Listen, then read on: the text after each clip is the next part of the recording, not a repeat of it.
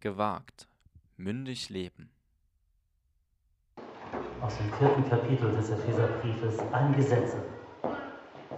An jeden von uns hat Jesus besondere Gaben geschenkt, so wie er sie in seiner Gnade einem jeden zugedacht hat. So hat er einige in der Gemeinde als Apostel eingesetzt, andere als Propheten und Verkündiger der guten Nachricht, wieder andere als Hirten und Lehrer, die alle die Gemeinde leiten und im Glauben unterrichten. Sie alle sollen die Christen für ihren Dienst ausrüsten, damit die Gemeinde, das ist der Leib von Christus, aufgebaut und vollendet wird. Dadurch werden wir alle im Glauben immer mehr eins werden und den Sohn Gottes immer besser kennenlernen. Wir sollen ja zu mündigen Christen heranreifen, zu einer Gemeinde, die Jesus in seiner ganzen Fülle widerspiegelt. Dann sind wir nicht länger unmündig und lassen uns auch nicht mehr von jeder beliebigen Lehre aus der Bahn werfen. Wie gesagt, Verse aus dem vierten Kapitel des Epheserbriefes, ab Vers 11, wenn ihr diese Verse noch einmal nachlesen möchtet. Vater im Himmel, wir münden ein in die Predigt und möchten dich um dein Reden bitten. Dass wir verstehen, was du möchtest. Wir denken an unsere Kids jetzt im Kigo, wünschen ihnen mit Maike und Dominik eine super wertvolle, tolle Zeit. Danke für die vielen kreativen Ideen, die unsere Mitarbeiter immer wieder haben, um unseren Kindern deine Liebe nahezubringen. Danke dafür. Und beschützt du auch an jedem, dass niemandem was passiert jetzt im Treiben im Kino. Beschützt du auch uns, wenn wir jetzt denken, mitdenken und dann auch einmal weiterdenken über diese Predigt und über diesen Sonntag hinaus. Ich möchte dich bitten, dass du unser Denken bewahrst und dass aus unseren Gedanken richtige Taten kommen. Dass wir Schlussfolgerungen ziehen, die du möchtest. Ich danke dir für dein Reden. Danke, dass dein Wort ein lebendiges ist und dass du uns wirklich leitest im Reden und im Hören. Und das tust du durch deinen Geist. Amen.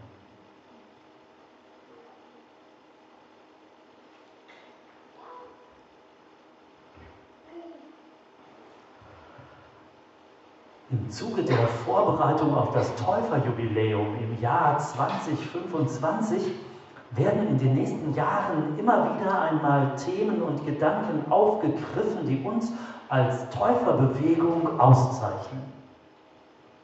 Wir haben in diesem Jahr in unseren Gottesdiensten schon etliche solcher Impulse gehabt und ich bin mir eigentlich ziemlich sicher, dass euch das auch aufgefallen ist. Denken wir nur an die sieben besonderen Merkmale, die in unserer neu gefassten Gemeindeordnung verankert sind. Denen haben wir bereits im vergangenen Herbst und dann noch einmal im Frühjahr eine ganze Predigtreihe gewidmet. Angefangen bei der Taufe bis hin zur gegenseitigen Solidarität und Fürsorge. Und auch wenn wir in die nahe Vergangenheit zurückgucken, sogar noch auf den letzten Sonntag, die Predigtreihe, die wir da abgeschlossen haben, ging auch in diese Richtung. Geistlich wachsen wollen. Unsere Denomination hat sich immer verstanden als eine Glaubensgemeinschaft von gestandenen Christen, von erwachsenen Gotteskindern. So passt es perfekt, dass die AMG, das ist der Dachverband unserer mennonitischen Gemeinden in Deutschland, für das Jahr 2020 als Akzent das Thema setzt, gewagt, mündig, leben. Gewagt, mündig, leben. Gewagt, das ist sozusagen der Obertitel die Überschrift über allem. Die wird auch in jedem Jahresthema in den folgenden Jahren so auftauchen. Gewagt. Mündig leben, das ist das Unterthema. Gewagt. Das, was über allem steht, was uns sozusagen über allem leitet. Gewagt. Und das will zuallererst einmal heißen, dass wir Mennoniten mutige Leute sind. Es brauchte über Jahrzehnte und Jahrhunderte tatsächlich hinweg viel, viel Mut, um Mennonit zu sein. Nie lebten wir so bequem und unangefochten, wie wir das heute tun. Und manchmal vergessen wir das vielleicht sogar, mutig zu sein oder Neues zu wagen, gegen den Strom zu schwimmen oder es uns unbequem zu machen, um Jesu willen, um der Wahrheit der Bibel willen und nicht, weil wir uns dämlich anstellen.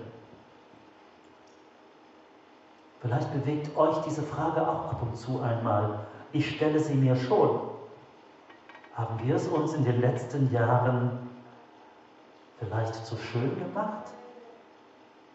Haben wir uns zu gut angerichtet?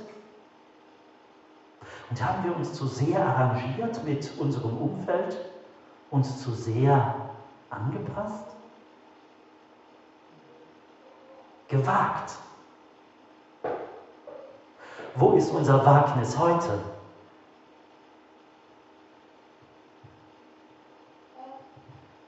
Sich zur Wahrheit des Wortes Gottes zu bekennen, das kann auch heute noch ganz schön unbequem werden. Denn Gott passt sich ja nicht einer Zeit an. Und die Bibel tut das auch nicht. Sie redet niemandem nach dem Mund, sondern in der Regel gegen den Strom.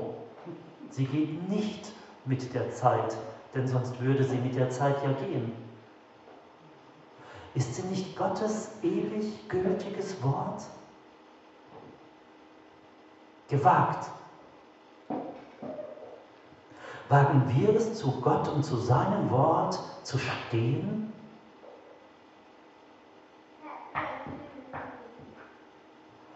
Das ist auch heute gewagt. Doch schweigen wir nicht lieber manchmal zu vielem, um genau dem aus dem Weg zu gehen, um kein Risiko einzugehen, um uns nicht unbeliebt zu machen, um niemandem auf die Füße zu treten, um der sogenannten lieben Friedens willen? Oder wo ist die biblische Stellungnahme von uns Mennoniten etwa zur Frauenordination oder zur Homosexualität? oder zur Sexualität im Allgemeinen oder zur Gemeindezucht oder zur Glaubenstaufe oder zum Wohlfühl- und Wohlstandsevangelium. Wo also ist unsere Stellungnahme? Wo ist, unsere, wo ist unser Bekenntnis? Unser Bekenntnis zur Bibel? Was wagen wir? und was wagen wir nicht? Sind wir inzwischen weichgespült? Oder ist es immer noch gewagt, Mennonit zu sein? Wir sollten nicht stolz darauf sein, was wir in der Geschichte gewagt und geleistet haben, denn wir waren ja alle nicht dabei. Also brauchen wir uns darauf erst auch gar nicht ausruhen, sondern vielmehr sollten wir uns darauf besinnen, was es heute zu wagen gilt. Hast du da schon eine Ahnung?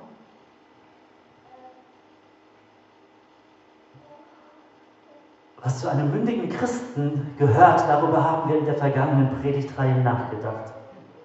Was gehört zu einer mündigen Gemeinde? Davon haben wir eben in den Versen aus dem Epheserbrief gehört. Und beide Male haben wir gemerkt, dass das Mündigsein nicht mit unserem Lebensalter und auch nicht mit unserem Gemeindealter zusammenhängt.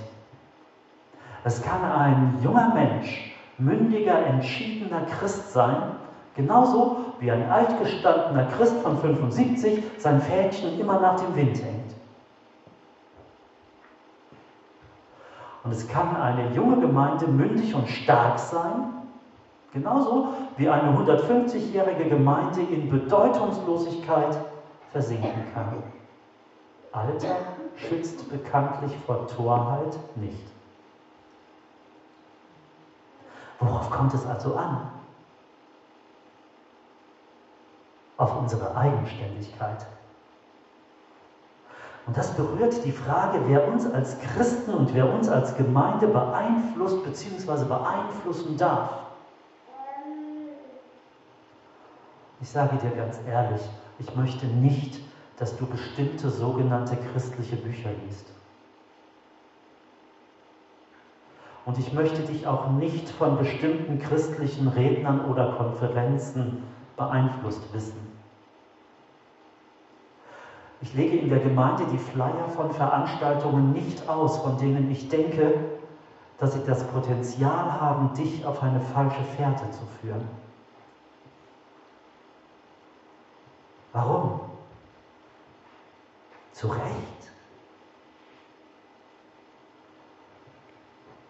Ich denke ja, weil das meine Aufgabe ist. Und die Aufgabe all derer, die in unserer Gemeinde arbeiten. Darauf macht uns die Bibel in Epheser 4 aufmerksam. Alle Aufgaben, die in der Gemeinde versehen werden, ob, egal ob es nun der Hirte ist oder der Seelsorger, der Evangelist oder der Lehrer, der Apostel oder der Prophet, sie alle sorgen für das gesunde geistliche Leben und Wachstum der gesamten Gemeinde. Also dafür, dass Jesus immer besser erkannt wird und sich zu 100 Prozent in der Gemeinde widerspiegelt. Sie alle arbeiten für die Mündigkeit einer, ja ihrer Gemeinde. Das ist ihre Aufgabe. Dafür haben sie zu sorgen. Und das heißt eben auch, dass sie sich sorgen, darum sorgen oder auch Sorgen machen, wenn sie Christen ihrer Gemeinde sehen, die zu gefährlichen Quellen hinlaufen, anstatt zum frischen Wasser. Die Aufgabe aller Hirten ist es eben auch, die Schafe zu bewahren. So wie wir unsere Kinder vor dem Bösen zu bewahren suchten, als sie noch klein waren und das noch nicht selber machen konnten. Und deshalb ist es auch nicht gleichgültig, wer in einer Gemeinde welchen Dienst tut. Und deshalb ist es auch nicht gleichgültig, wer in unserem Gemeindevorstand ist. Als wir diesen kürzlich neu gewählt haben, viele von euch waren dabei, ging es genau um diese Frage ob wir als Gemeinde diese Aufgabe in den Händen dieser Personen sehen und ob wir als Gemeinde bereit sind, uns von diesen Personen leiten zu lassen. Denn im Besonderen haben die Leiter unter uns die Aufgabe, nach der richtigen biblischen Lehre in unserer Gemeinde zu schauen und für sie zu sorgen. Sie haben die Aufgabe der Gemeinde, den Maßstab von Jesus zu erklären und zu vermitteln. Sie haben die Aufgabe, die Gemeinde zur Eigenständigkeit, Denken, Glauben und Handeln zu führen. Und das ist genau das, was die Mitarbeiter in unserer Gemeinde tun. Egal, ob es ein Hauskreisleiter ist oder ein Kilo-Mitarbeiter, ein Lobpreissänger oder ein Gottesdienstleiter. Und damit sind wir bei der Definition dessen, was mündig tatsächlich ist. Wenn du das googelst, dann stößt du immer auf Altersangaben, die einen weiteren Grad von Mündigkeit festsetzen. Strafmündig ist man ab so und so viele Jahren. Oder seinen Glauben, seine Religionszugehörigkeit wählen darf man ab. Oder zur Landtagswahl gehen darf man ab. Oder den Führerschein machen darf man ab. Geschäftsfähig ist ein junger Mensch ab. Bei Gott ist das nicht so. Ihm bist du altersunabhängig verantwortlich. Und bei ihm heißt mündig zu sein, eigenständig zu sein will heißen, selbst entscheiden zu können, eben nannte ich es eigenständig, denken, glauben und handeln, beeinflusst nicht von irgendetwas oder jemandem, sondern beeinflusst lediglich durch und von Gott selbst. Als du dich einmal für ein Leben mit Jesus entschieden hast, hast du diese Entscheidung wegen deinen Eltern getroffen? Oder wegen des damals sehr coolen Jugendpastors? Vielleicht war es zur Zeit von Arno Tim. Als du dich taufen lassen wolltest, hast du es getan, weil deine ganze Clique sich hat taufen lassen? Hast du einmal geheiratet, weil deine Familie es so wollte oder weil gerade alle deine Freunde um dich drumherum auch geheiratet haben, also Hauptsache verheiratet?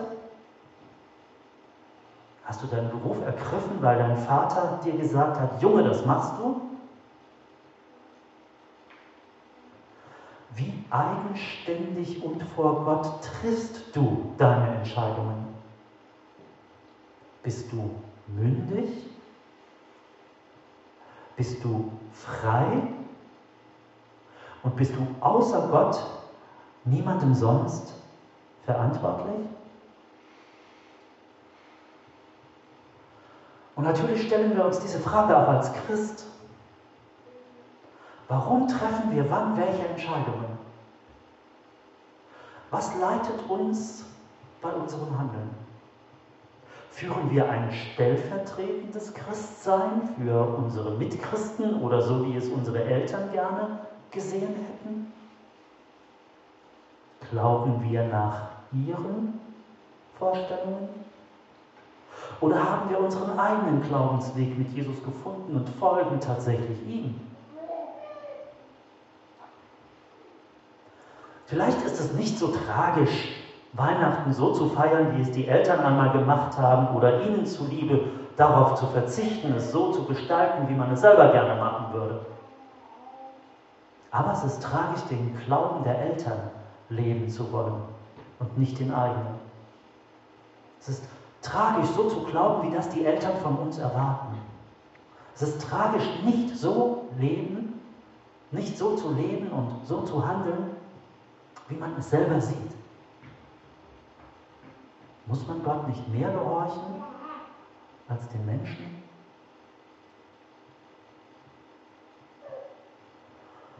Und auch wir als Gemeinde stellen uns zu Recht die Frage, ob wir eine mündige Gemeinde sind. Handeln wir, weil unser Gemeindeverband es so von uns verlangt? Machen wir etwas so und weil es die Gemeinden um uns herum genauso machen? Handeln wir Mennonitenkonform? Machen wir es wie unsere Väter? Oder so, wie wir es schon immer machen? Oder wie es die Tradition vorgibt? Wer bestimmt uns? Wie mündig sind wir? Was also wagen wir? Ich weiß nicht, wie es euch geht, aber ich mag Leute, die auch mal etwas Verrücktes tun. Wie viele verrückte Sachen haben christliche Pioniere, haben Missionare gemacht, weil Gott ihnen den Gedanken und die Idee dazu gegeben hat. Und was ist daraus geworden? Wann haben wir zum letzten Mal etwas Verrücktes getan? Und sind damit Gott gefolgt, auch wenn wir den einen oder anderen alten Zopf damit abgeschnitten haben. Wann zuletzt haben wir Gott mehr gehorcht als unserer Gemeindeordnung? Wann haben wir uns zuletzt für mehr Risiko statt für Sicherheit entschieden? Und wann haben wir uns zuletzt über Traditionen hinweggesetzt, uns freigeschwommen? Aber nicht, dass ihr jetzt denkt, Traditionen seien an sich falsch. Das sind sie ja nicht. Aber es gibt Traditionen, die wir getrost auch einmal durch etwas Originelles ersetzen dürfen. Warum nicht? Wann also haben wir zuletzt etwas gewagt? Vertrauen hat eben keinen doppelten Boden oder Plan B. Da muss man springen. Trauen wir uns, Gott zu gehorchen? Gemeinden haben gerne einmal die Tendenz, möglichst immer alle mitzunehmen. Und es spricht ja auch gar nichts dagegen, Entscheidungen einmütig treffen zu wollen. Das ist zum Beispiel in unserem Gemeindevorstand auch so das Prinzip und das ist gut so. Doch müssen wir nicht alle immer wieder einmal trotzdem über unseren Schatten springen, wenn es darum geht, das zu akzeptieren, was Gott uns zu tun heißt? Wenn es darum geht, nach seiner Sicht zu handeln? Ich liebe Menschen mit Erfahrungen. Aber du wirst immer Menschen oder Mitchristen finden, die eine Gegenerfahrung zu der Erfahrung gemacht haben, die du jetzt machen sollst.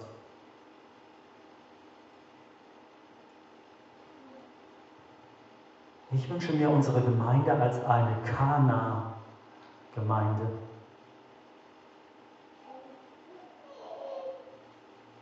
Also nicht, dass ich jetzt mit uns in ein Weinbaugebiet umziehen möchte, obwohl das hätte was, oder? Aber was ist in Kana bei jener denkwürdigen Hochzeit passiert? Maria, die Mutter von Jesus, widerstand der Versuchung, die völlig überforderten und hilflosen Küchendiener zu bevormunden. Ich glaube ja schon, Sie hätte die ein oder andere wirklich gute Idee aus dem Köcher ziehen können, wie man am besten zu Wein kommt. Was aber tut sie? Sie weist die Diener an Jesus, an den Experten aller Experten. Was er euch sagt, das tut. Die Aufgabe unserer Gemeinde ist es, dich, jeden von uns, uns alle an Jesus zu verweisen. Schlage nicht in deiner Tradition nach, nicht in dem, was man tut oder auf keinen Fall tun darf, sondern schlage den Willen von Jesus nach. Sei mündig. Folge nicht diesem oder jenem, sondern folge Jesus. Häng dein Fähnchen nicht in den Wind. Befreie dich von Einflüssen. Mach nichts, um diesem oder jenem zu gefallen. Such Jesus zu gefallen. Nimm Maß an ihm, was er dir sagt. Das tu. Sei wagemutig. Und seien wir eine wagemutige Gemeinde.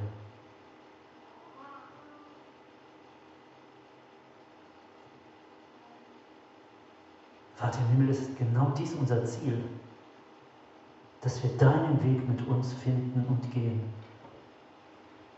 Das ist uns in unserem persönlichen Leben so wichtig geworden, in unserem Glaubensweg.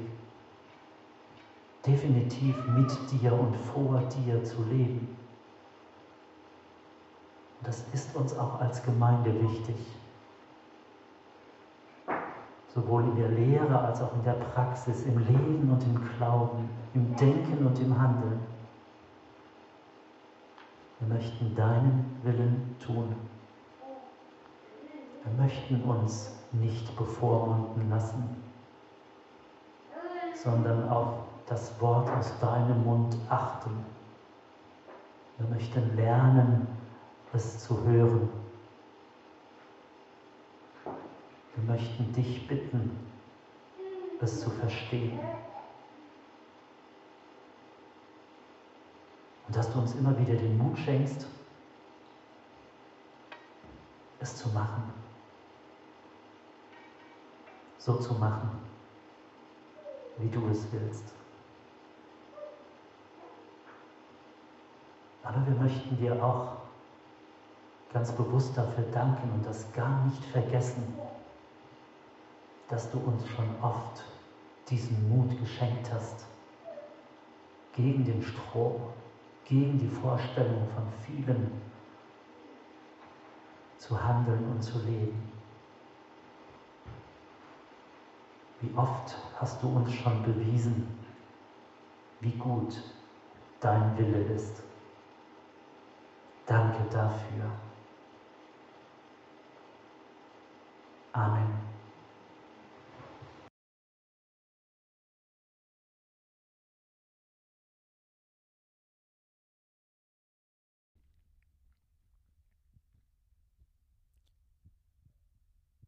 Gewagt, mündig leben.